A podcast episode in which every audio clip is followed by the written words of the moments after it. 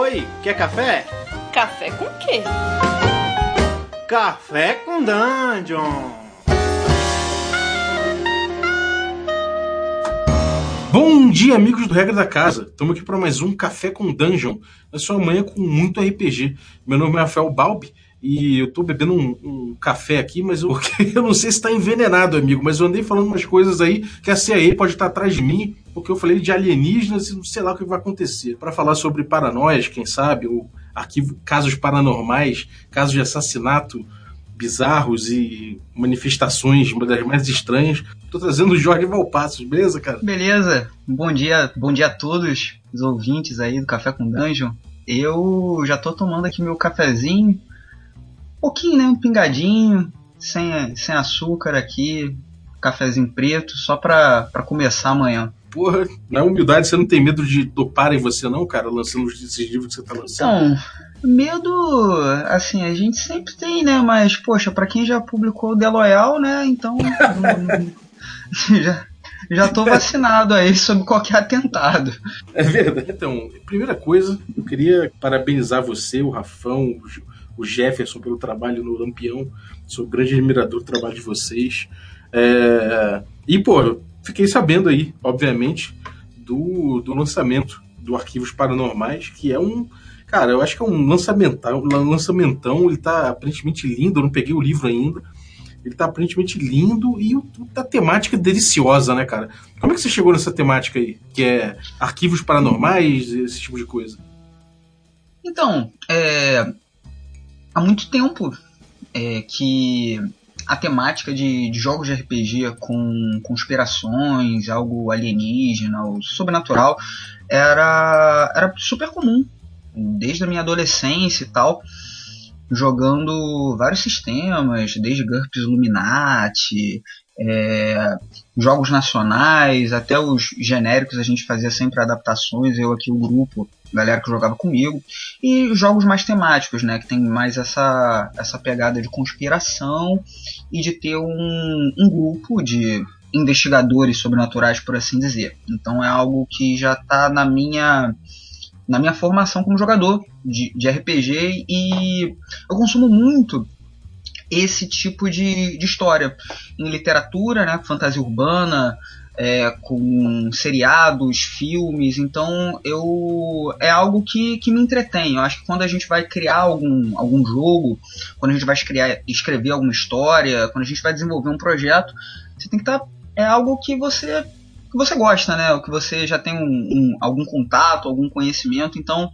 isso já é uma, era uma coisa que em algum momento ia acontecer. Eram tantas é, adaptações, tantas mesas próprias, tanto jogo que eu tenho que tem de certa forma essa, essa abordagem, que em algum momento ia acontecer. E acho que o grande ponto né, de, de virada foi em várias conversas que eu tive com o Bruno Prosaico. A gente tinha mais um hábito alguns anos atrás, uns dois, dois para três anos atrás a gente jogava muito online e agora a vida acontece. Eu continuo jogando online, mas ele tá com o grupo dele, eu tô com o meu grupo. A gente sempre conversa bastante sobre muito RPG. O Bruno Prosaico ele ilustrou o, o The Loyal e há uns três anos atrás, três para dois anos e meio, não, é, foi logo depois do The Loyal, ele conversando comigo falou: pô, vamos tocar para frente, vamos tentar fazer um, um jogo com, com essa temática, uma pegada assim meio que sobrenatural, que são operativos e tal. E eu já estava mexendo no sistema da aventura do The Loyal, fazendo os guias de campanha, que foi uma meta que foi batida lá do financiamento coletivo do The Loyal, então eu já estava hackeando o sistema Laventure. E eu estava hackeando o sistema Laventure com o objetivo de desenvolver um outro projeto, porque é um dos objetivos a gente ter o sistema Laventure como um carro-chefe do Lampion Game Studio, tanto que publicações que inclusive estão saindo aí esse ano vão usar ele também. O Laventure ele vai ser utilizado em outros jogos. Eu falei, poxa Bruno, bem bacana. A gente tinha jogado Exoterroristas, né, que usa o Ganshu System. Uhum. E tem mais ou menos uma pegada de são os operativos, tem toda a questão assim de conspirações e tal. Ele falou, pô, esse jogo é bacana, mas tem alguns elementos ali do sistema que eu acho que tem mais que não é tão bacana. Isso a gente pode conversar daqui a pouco sobre qual é a proposta que o Ganshu tem para aquisição de pistas e a solução que eu desenvolvi para aquisição de pistas que trabalha com a ótica di diferente, né? o posicionamento que o jogador tem engajado com o jogo. E a gente começou a desenvolver ali o Arquivos Paranormais, sendo uhum. que ele foi colocando algumas ideias, eu fui colocando também. E em um determinado momento, o, o, o, volume de material que eu tinha escrito era muito grande. E ele, pô, ele ficava meio que como um leitor crítico. Ele, pô, isso aqui pode ser legal, isso aqui pode não ser bacana e tal, que não sei o que. Só que chegou um momento que a gente virou e ele falou assim, pô, cara, esse jogo é teu.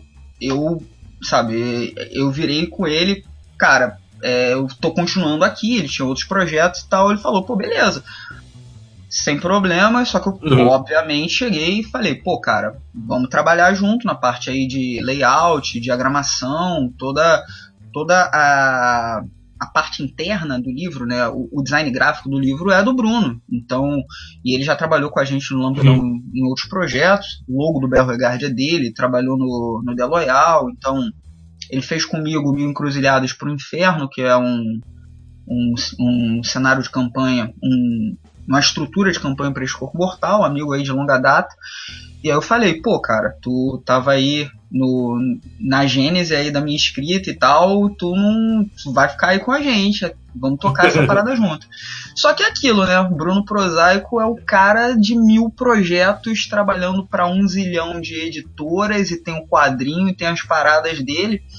E aí ele falou, pô, pra ilustração vai ficar puxado para mim mas tem um brother bem bacana, que é o Lucas Marques. Lucas Marques quadrinista, e eu já tinha contato com o trabalho do Lucas por um, uma revista que é um dos integrantes, é o Lucas, chamada Aerolito, que o Bruno Prosaico faz parte.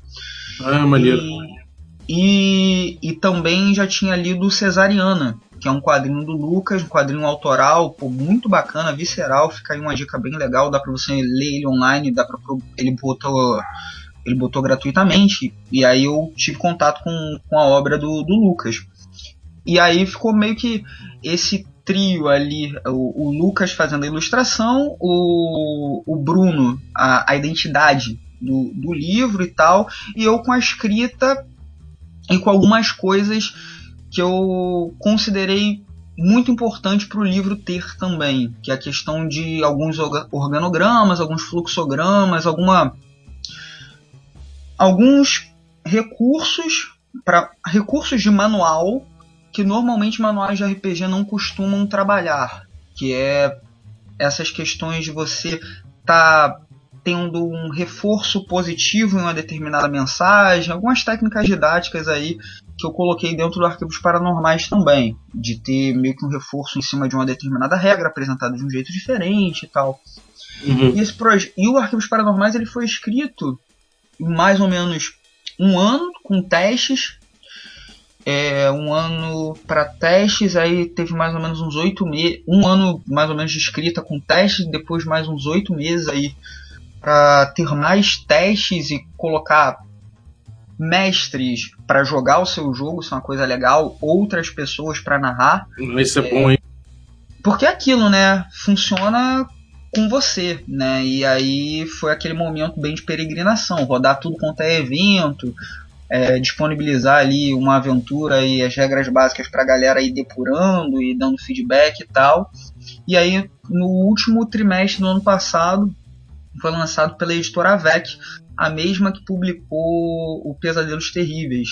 Então é o segundo RPG de mesa publicado pela editora AVEC primeiro foi Pesadelos Terríveis e o segundo o Arquivos Paranormais. Uhum. Pô, maneiro, cara. O, o, Bruno realmente, o Bruno Prosaico, é um, é um cara que, que ele gosta mesmo de RPG, né, cara? Não, não só ele desenha muito, consegue pegar vários estilos, consegue explorar bem a linguagem do RPG nas ilustrações, nos projetos gráficos dele, mas também ele, ele, ele, ele, gosta de RPG, ele é bom de, de trocar ideia a respeito de RPG. Né? Então, realmente é uma boa edição. O, o, o Lucas, realmente, o trabalho gráfico é, é, tá lindo. E, porra, parabéns pelo projeto. Agora, quais são as histórias, o tipo de história, o tipo de narrativa que a galera vai, é, pode esperar encontrar no, no Arquivos Paranormais? É, quais são as principais influências? O que, que você acha que o, o sistema está mais preparado para emular?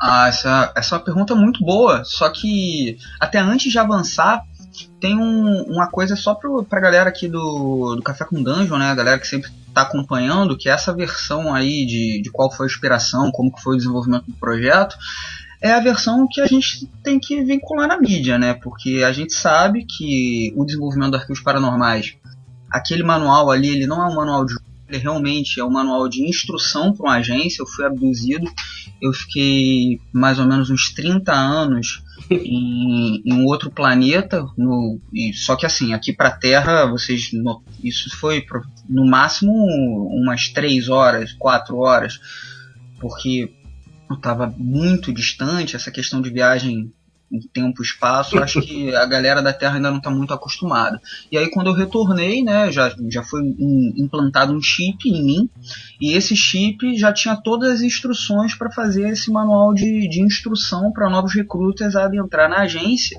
e conseguir conhecer os fenômenos que estão para além da imaginação.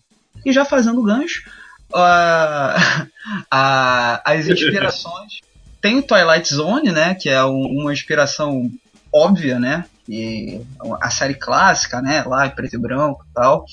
Arquivo X é uma, é uma inspiração óbvia e tem toda a estrutura de ter uma certa divisão que seria é, dedicada a investigar o que a polícia normalmente não resolve. Fringe.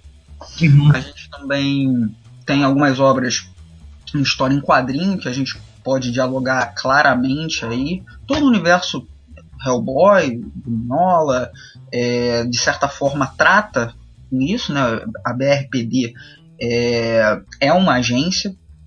E se a gente entrar mais num, numa vibe mais piro, é, pitoresca, mais, mais caricata, até a própria MIB, que a gente tem uma agência que está meio que por trás dos panos, ocultando as grandes. É, a presença né, já de, de alienígenas aqui na Terra. Uhum. Aí você vai falar, poxa, mas, mas MIB é uma coisa assim mais, sei lá, quase que cartunesca, tem humor ali, e Arquivo X é algo mais, é, mais intenso. E isso é, é uma das coisas que o Arquivos Paranormais tem. Ele possui uma modularidade do sistema que você tem uma chave seletora. Quando você cria um cenário, você está criando ali uma ficha de agência, e nessa ficha de agência você estabelece o tom, a alçada e o escopo da agência. E, e, isso vai orientar o tipo de história, o tipo de, de aventuras que você vai construir, o tipo de cenário. Pode ter uma pegada é, mais é, de conspirações, uma pegada mais profunda e intensa, um negócio meio cutulesca, Lovecraftiana. Pode ser prosaica, né? Pode ser uma coisa bem MIB mesmo, com pistolas destruindo prédios e depois você é, apagando a memória da galera. Isso daí você vai utilizando as regras e os recursos que o jogo tem para você restringir aquele, aquele a ficção para um tipo de, de proposta que você tem. Então, na verdade, o Arquivos Paranormais é uma caixa de ferramentas de aventuras de investigação do sobrenatural. Basicamente isso. Pô, maravilha, cara. Então, tipo, você tem dentro deles tem uma proposta, mas essa proposta é facilmente adaptável para vários climas de vários, vários, várias influências, né? Isso é muito legal. Eu já, eu, eu já, você falando, eu já fiquei viajando aqui. De tipo, dá pra você ter já desde um jogo que você confunde o paranormal com loucura, né? Fala, pô, eu não sei se esse cara é louco simplesmente ou se realmente aconteceu alguma coisa fora da realidade com ele. Ou uhum. você pode partir pro lado mais, tipo, cara, existe mesmo Alien, tá aí, existe mesmo paranormal, já você não precisa jogar com com loucura necessariamente, se você não quiser, pode só lidar com as consequências. Né? É, porque assim, uma das, uma das premissas que estão nessa. que tem a ver com essa modularidade que eu desenvolvi é o, o, posicionamento ficcional dos protagonistas. Se os protagonistas eles são treinados, são operativos em uma agência, é, você pode, de acordo com o cenário que você colocar, que ele já saiba que, por exemplo, tem demônios na cidade. Tipo, você está jogando uma pegada meio Hellblazer ali com os companheiros ali do Constantine e tal, etc., você sabe que tem demônios. Ou não, você pode ter é, pessoas que são de uma divisão da polícia que vão lidar com crimes e aí vai ver que, pô, peraí, tem alguma coisa aqui que não faz sentido. Aí para esses caras, uma regra, por exemplo, de que vai utilizar o dado de energia para emular ali a sanidade pode ser utilizado. Agora se você é um cara treinado, ah, legal, tem ali um, um demônio. Ok, vamos conversar, demônio. Vamos resolver esse. vamos, vamos, vamos tentar resolver isso pacificamente. Isso é muito bom.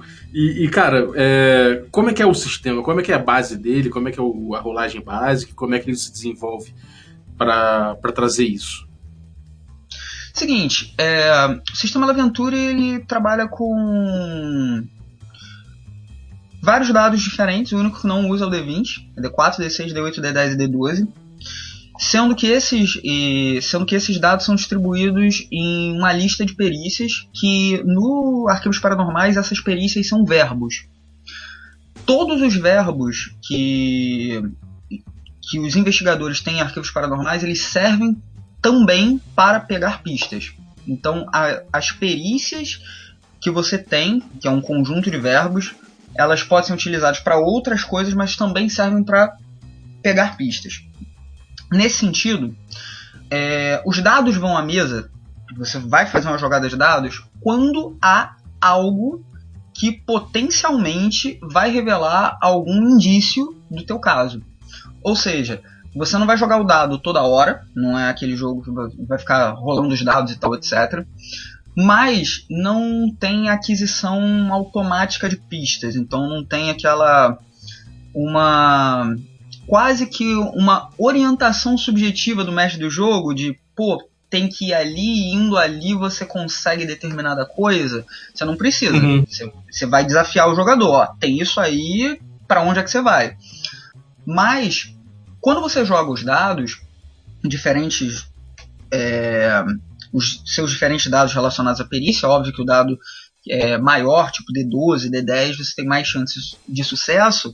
Uhum. Você tem um conjunto de resultados. Você tem um quatro resultados possíveis, que é falha, 1, 2 ou 3, problema, 4, 5, 6, sucesso, 7, 8 ou 9 e 10 ou mais crítico.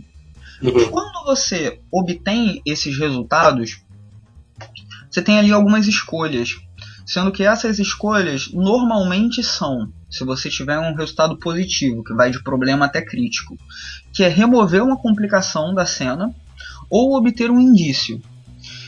Por que, que eu falei que você joga os dados apenas em situações onde tem alguma pista ali envolvida? Uhum.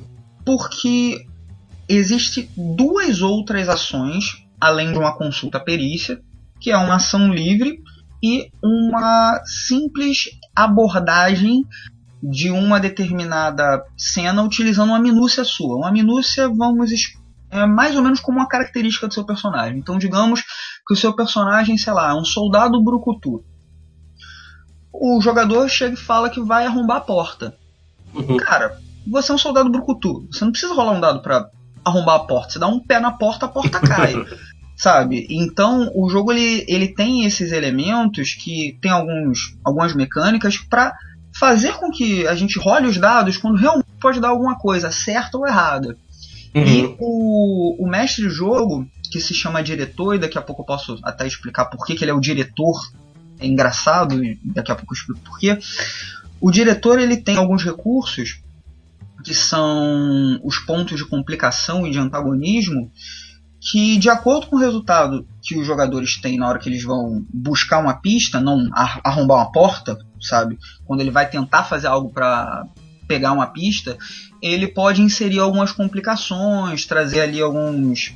É, engatilhar alguma armadilha, fazer alguma coisa mais complicada acontecer, expor inocentes, ali tem algumas coisas que ele pode fazer com essa economia de recursos. Uhum. Que uma das coisas que estava no design, que eu virei e falei assim, caramba, eu tenho que fazer eu quero fazer um jogo que ele não seja puramente desafiador para os jogadores, mas que o, o mestre de jogo, né, o narrador, ele também precise jogar, sabe? Ele precisa estar tá jogando também. Não que o mestre de jogo em outros jogos não jogue. Ele joga, claro, mas eu quero ter algum, alguma espécie de desafio para ele também. E ele também, de certa forma, engaja com o jogo usando esses recursos que ele tem, que são os pontos de complicação. Por uhum. quê? O mestre de jogo ele é chamado de diretor. E por que diretor?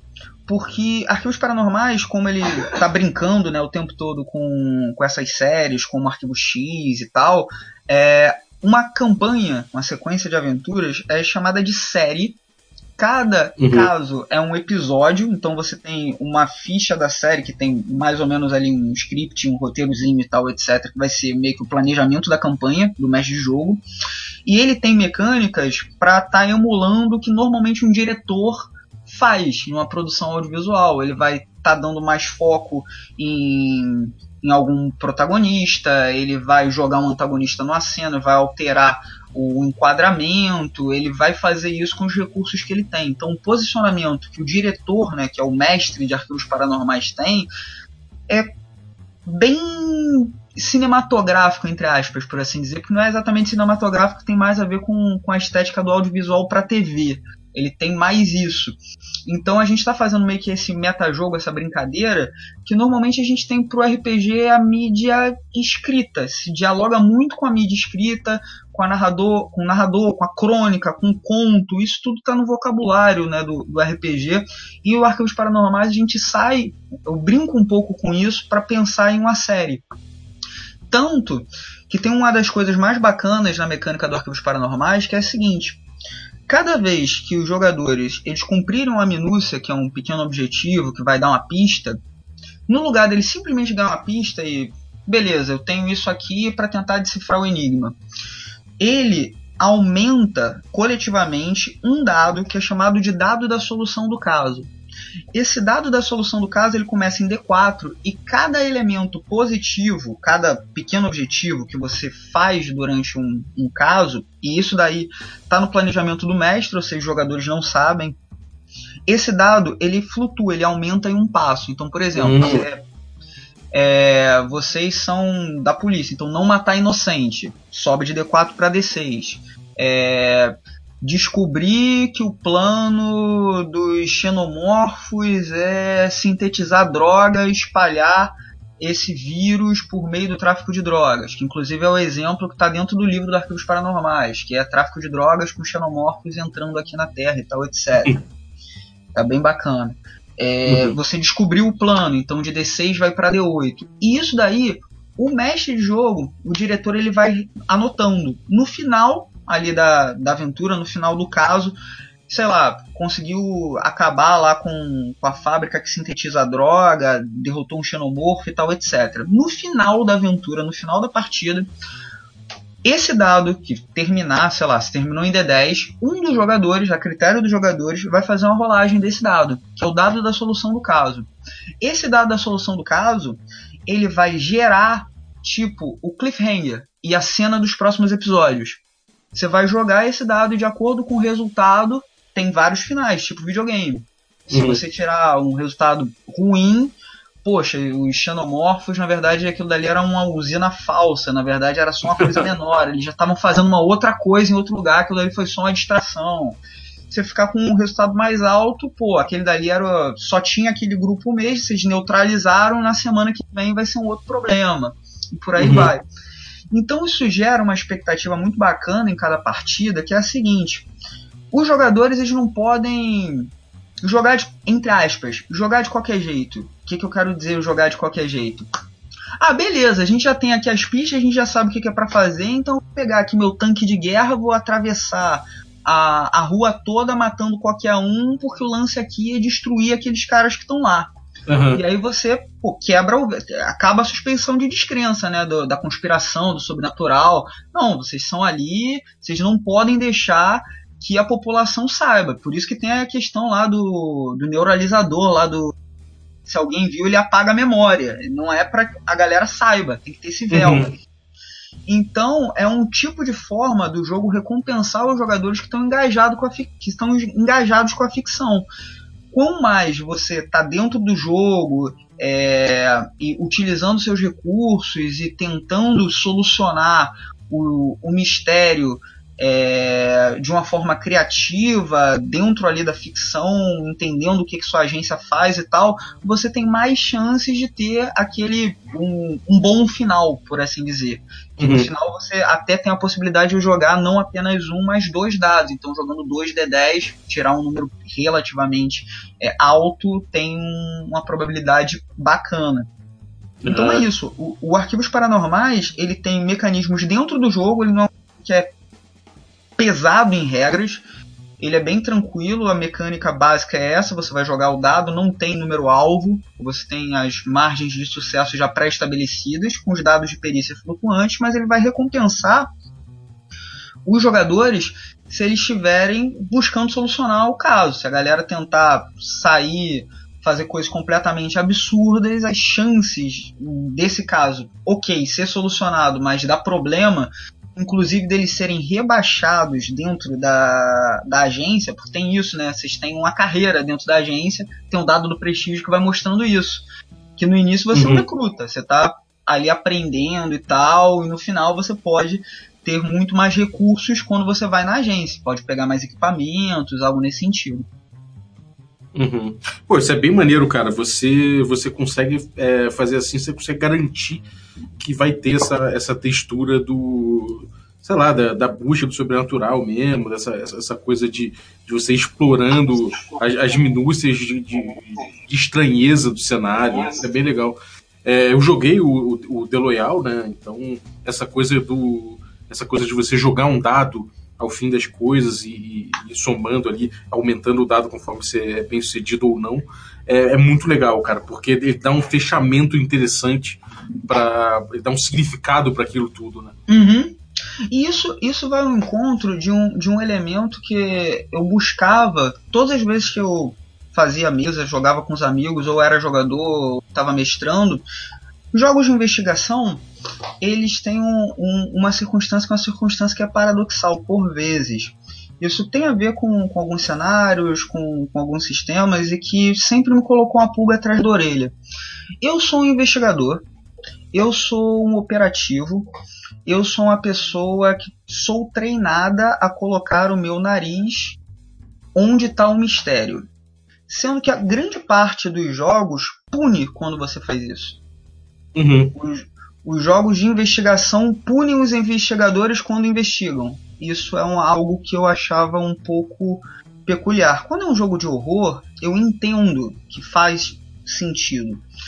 Mas quando você é um operativo, que você já treinou, que você já está há muito tempo com seu chapéu de alumínio na cabeça, não é plausível que você não queira abrir a porta. Você sabe que tem tentáculos ali dentro do armário, mas você quer abrir a porta.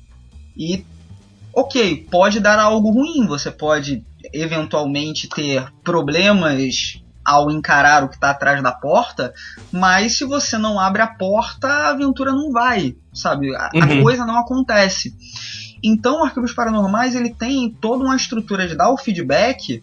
Beleza, você pode perder sanidade, você pode se machucar e tal, mas isso não significa que o mistério não está sendo é, solucionado, que você não está sendo recompensado, inclusive para o final da partida. Porque muitas vezes tem aquela experiência de, poxa, é, eu consegui encontrar todas as evidências, eu consegui pegar todas as pistas, mas o cara que está do meu lado, pô, ele não fez, sei lá, nada disso e no final ele correu. Pô, eu uhum. morri e ele tá vivo. Sim. E aí e aí, aí fica aquela, fica aquele acre doce. Isso faz sentido para muitas narrativas, mas por exemplo, se a gente tomar Fringe, Arquivo X e tal, os caras ficam quebrados no final. Quantas vezes a gente viu os agentes de Arquivo X, pô, em enfermaria, machucados e bem ferrados até com as suas relações pessoais ferradas e porque eles são pessoas, né, frágeis, quebráveis, mas eles vão dar o próximo passo, entendeu? Eles uhum. vão no meio da no meio da história e não, eu não quero mais, eu, eu desisto aqui, vai só você. Não, ele, ele vai. É, isso é importante porque é, é comum, né? Se, se chegar num, numa história de dessas, como terror ou, ou, de investigação, chega num ponto que você fala, cara, por que, que eu faria esse tipo de coisa? Eu já sei que, que tá essa treta toda, então o personagem não faria, mas você continua só porque é aventura, você tem que continuar aquela aventura, né? Então isso aí de fato evita que, que aconteça dessa forma, que eu acho brilhante, cara. É, porque aquilo, é, em game design tem várias, várias formas de você orientar a experiência, por assim dizer. Como talvez por ser professor, eu busco mais os reforços positivos, ou seja, a forma de você recompensar uma determinada ação, do que a punição. Não que, que a punição deva ser retirada de jogos. Em jogos que brilham pela punição e porque faz um tremendo sentido. Mas uhum. se eu já estou considerando que os protagonistas de arquivos paranormais são pessoas que já sabem da existência do sobrenatural e eles vão até lá, punir ele por dar o próximo passo, acho que seria contraintuitivo. Uhum. Isso é, é o que eu falo. Acho que é possível sim você colocar elementos de horror e de perda de sanidade, até gore e violência em arquivos paranormais, mas o peso que isso vai dar para os investigadores ele tem que ser menor um, do que de um cara que não sabe da existência disso sabe? O cara que nunca viu, ele vai ficar se cagando nas calças. Você, sei lá, vai, vai ficar espumando no chão, tremendo, tendo espasmos, mas ainda não vai morrer. Eu espero. Depende das sortes dos seus dados também. Irado.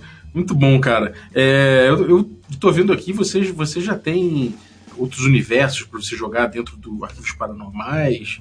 Você já tem alguns uhum. cenários, né? que já estão para disponíveis aqui no site da Lampião para a galera poder jogar, né? E, e já tem um, um, um, algum, algum quick play, algum, algum fast play? Sim, é, são quatro páginas, quatro ou cinco páginas, dá para baixar ali o PDF tranquilo. Resuminho de regras está ali. Com aquele resuminho de regras dá para entender basicamente o funcionamento do sistema. Claro, com um pouco mais de detalhamento do que nosso papo aqui informal. Lá uhum. no, nosso, no nosso blog também já tem aventuras prontas, cenário pronto, personagem pronto para baixar. Tem a campanha que eu, que eu narrei no ano passado lá para baixar também. Está no meu Medium, que eu vou botar lá no blog também. Tem todas as aventuras da campanha, a gente, a galera quiser jogar. E a ideia é sempre, pelo menos de dois em dois meses, colocar um cenário pronto, uma adaptação, algum tipo de, de material de suporte, até dando exemplos de como se joga e tal, porque uma das coisas que a gente tem no Lampião, Diego, Jefferson, eu e Rafão, é aquela coisa do jogo não não ficar abandonado. O The Loyal, ele tem muito cenário, tem muito material, tem vídeo, tem tudo isso. Tem a mesma coisa para o Pesadelos Terríveis. Já tá tendo para o Belregard, lá do, do Rafão e do, e do Jefferson. Tem para o Neo Galune também, do Diego.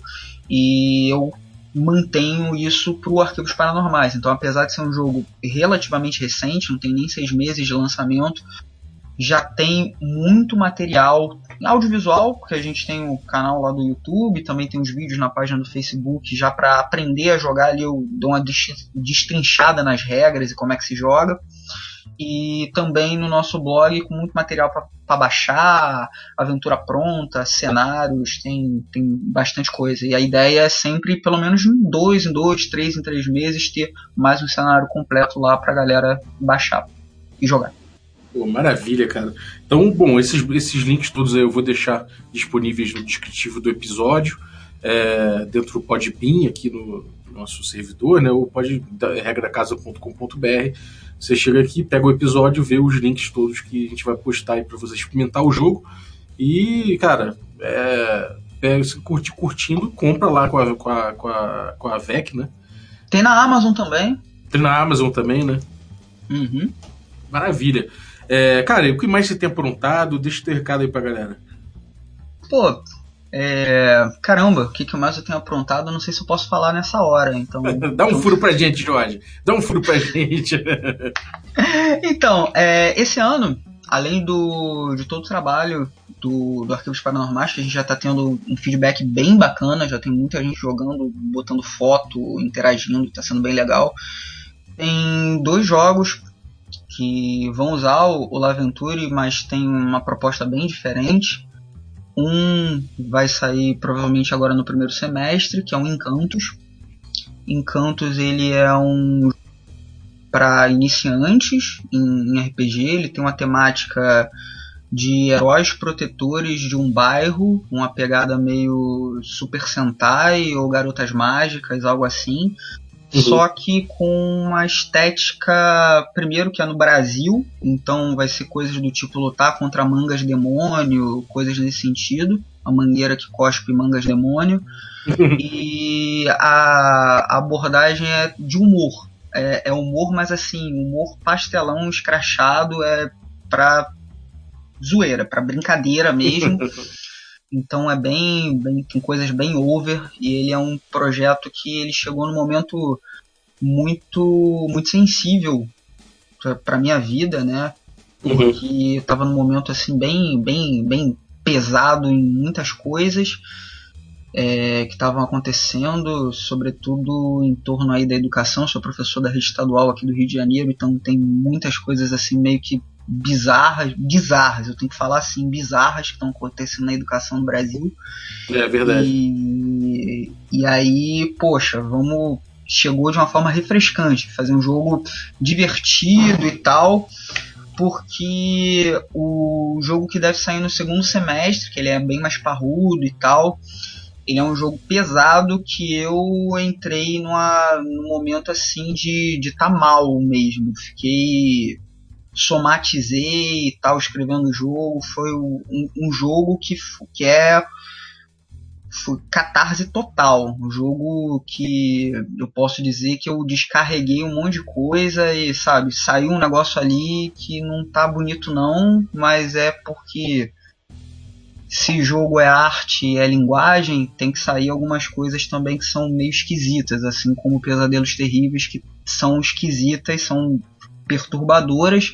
Tem os Ceifadores, que é um jogo sobre execuções sumárias. Você joga com assassinos profissionais que tem que eliminar pessoas importantes e tal. Cada jogo, cada partida é sobre uma execução. É um jogo sobre isso que deve sair no segundo semestre e todos os jogos têm, obviamente, a verve política, não está puramente localizada no The Loyal dá para encontrar algumas coisas bem pesadas de verve política no Pesadelos Terríveis. Se der uma lida com um pouco de cautela nos exemplos do Arquivos Paranormais, também tem algumas coisas rascantes, por assim dizer. Só que a, a questão do Arquivos Paranormais é o sobrenatural, mas dá para encontrar alguma coisa. Mas os Ceifadores, ele ele tem, tem a ver aí com, com o nosso mundo contemporâneo. É um jogo que inverte bastante a posição. O mestre de jogo ele vai jogar com a vítima, o objetivo dele é sobreviver e os jogadores ele só tem todas as perícias dos jogadores é só só tem a ver com com o ato de, de tirar a vida de pessoas. Então os jogadores todos todos os jogadores são assassinos e o mestre de jogo, que normalmente é o cara que agride os personagens, que desafia, ele joga ali como um rato e tem seis gatos na mesa. Então ele inverte a estrutura de uma partida, inclusive não tem planejamento. O planejamento de uma partida de ceifadores, quem faz são os jogadores na hora, criando o plano e você, como mestre, ficar vendo o que, que eles vão fazer e você tem que jogar para se esquivar deles. Basicamente é isso. É, é, é isso aí. E espero, espero estar livre, não estar preso nesse lançamento se for publicado, e é isso aí. Caralho. É, cara, isso é uma coisa que, que é explorar a linguagem mesmo do RPG, realmente, tem toda razão. E, porra, eu dou todo apoio para esse tipo de iniciativa, cara. Parabéns aí pelo trabalho de, você, de vocês Lampião e pelo teu trabalho, pela tua coragem aí de, de realmente fazer disso aí um de fazer isso aí uma forma de manifestação sua. Acho isso muito corajoso da sua parte e parabéns. Pô, valeu. É... Sei lá, acho que. Mas assim, não é. Também não é aquilo, né? Eu acho que qualquer pessoa, quando digita uma tecla no, no celular ou no computador, quando abre a boca, ele já está se manifestando, né, politicamente. É, verdade. Tem o maior ou menor sangramento, por assim dizer, é, mas eu acho que é possível a gente é, observar essa a presença né, da, de, de expressões em, em, várias, em, em, vários locais. Né? Acho que até a própria forma que você se posiciona, por exemplo, ah, sei lá, vamos, vamos fortalecer a cena do RPG nacional, pegar e divulgar o projeto de uma pessoa menos conhecida e tal, alguma coisa assim.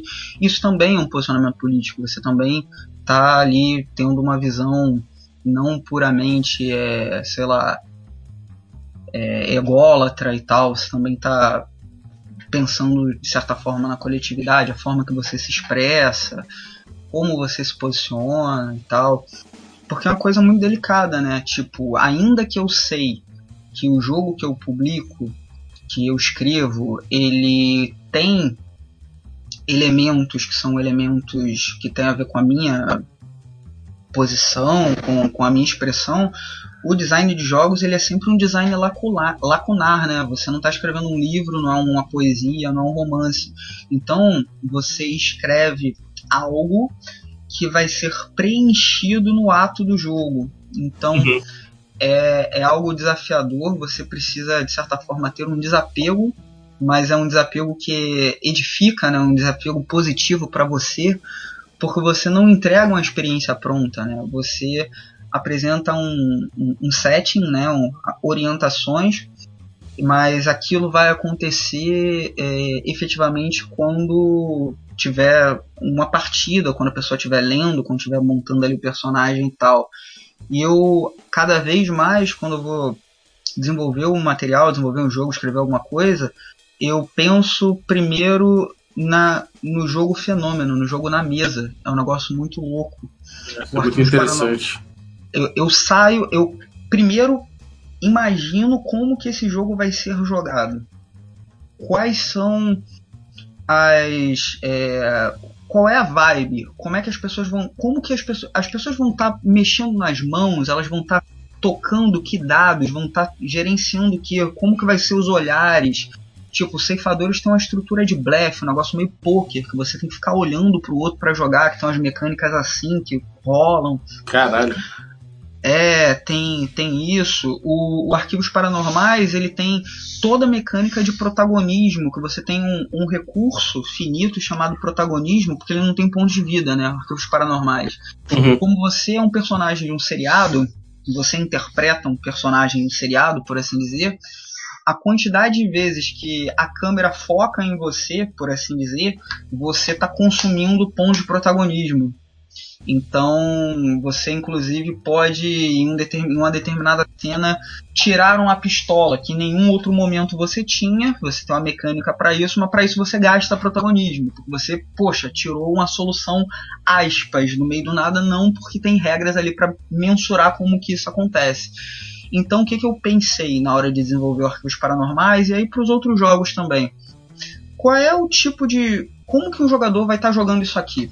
Eu sei que ele já jogou ou nunca jogou um jogo de investigação e tal, etc.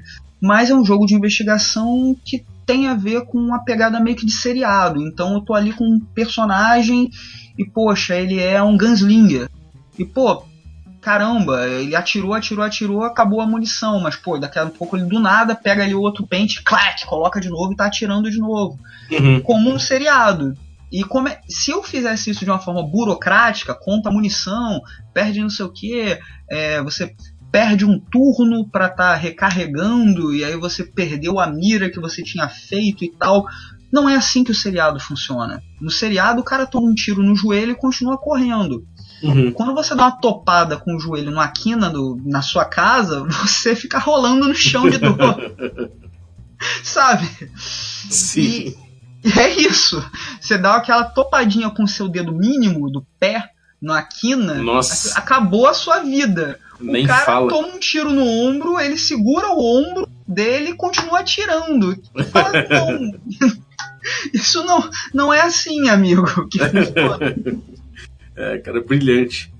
É, demorou, cara. É, pô, brigadaço, Jorge. É, Valeu. Tá sempre convidado para voltar aí, trazer mais. Porra, não só mais, mais, mais o, os, teus, os teus produtos, os seus livros, os seus, os seus pensamentos, mas principalmente os seus pensamentos aí, que eu acho que pô, contribuem muito para todo mundo do RPG aí. É sempre, eu acho que é unânime, é sempre bom te ouvir. Pô, beleza. É só aquele, aquele, aquela coisa, né, importante, né? Não sei se tem alguém aí da Secretaria de Educação aqui do Rio de Janeiro ouvindo. Ó, a Terra não é plana.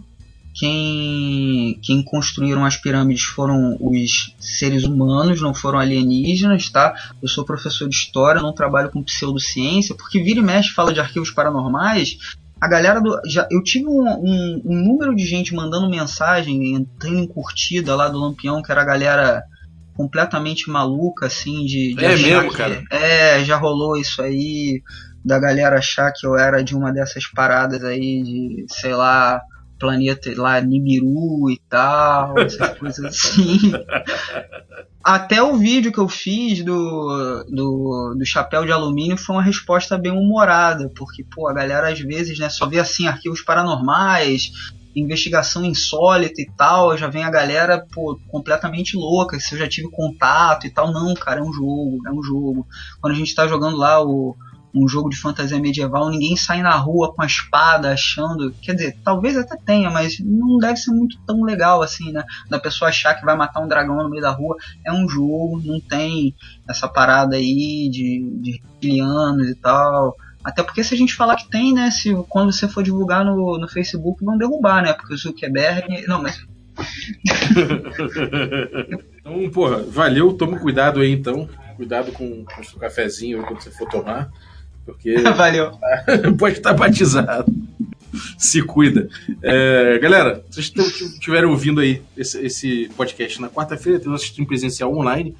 É, ou na terça-feira também, é, na quarta às 21 horas, na terça às 22h30. A gente tem jogado várias coisas diversas, mas a gente tem uma campanha aí de D&D quinta edição, deve voltar em breve. É, no mais, nosso youtube.com.br regra da casa tem todos esses gameplays salvos e também é, o culto greyhawkiano, que é piada, e também o Regra da Rua, que a gente bebe cerveja e fala merda sobre RPG. No mais, acompanhe nossas redes sociais para ter notícias do que a gente tem produzido e principalmente é, nosso instagram.com.br regra da casa, que lá tem muitas fotos de bastidores e fotos maneiras de dados e tudo mais que a gente apronta aí. Tem lá para você ver e acompanhar. Então, segue a gente. Muito obrigado. Valeu, Jorge. Até a próxima, cara. Valeu!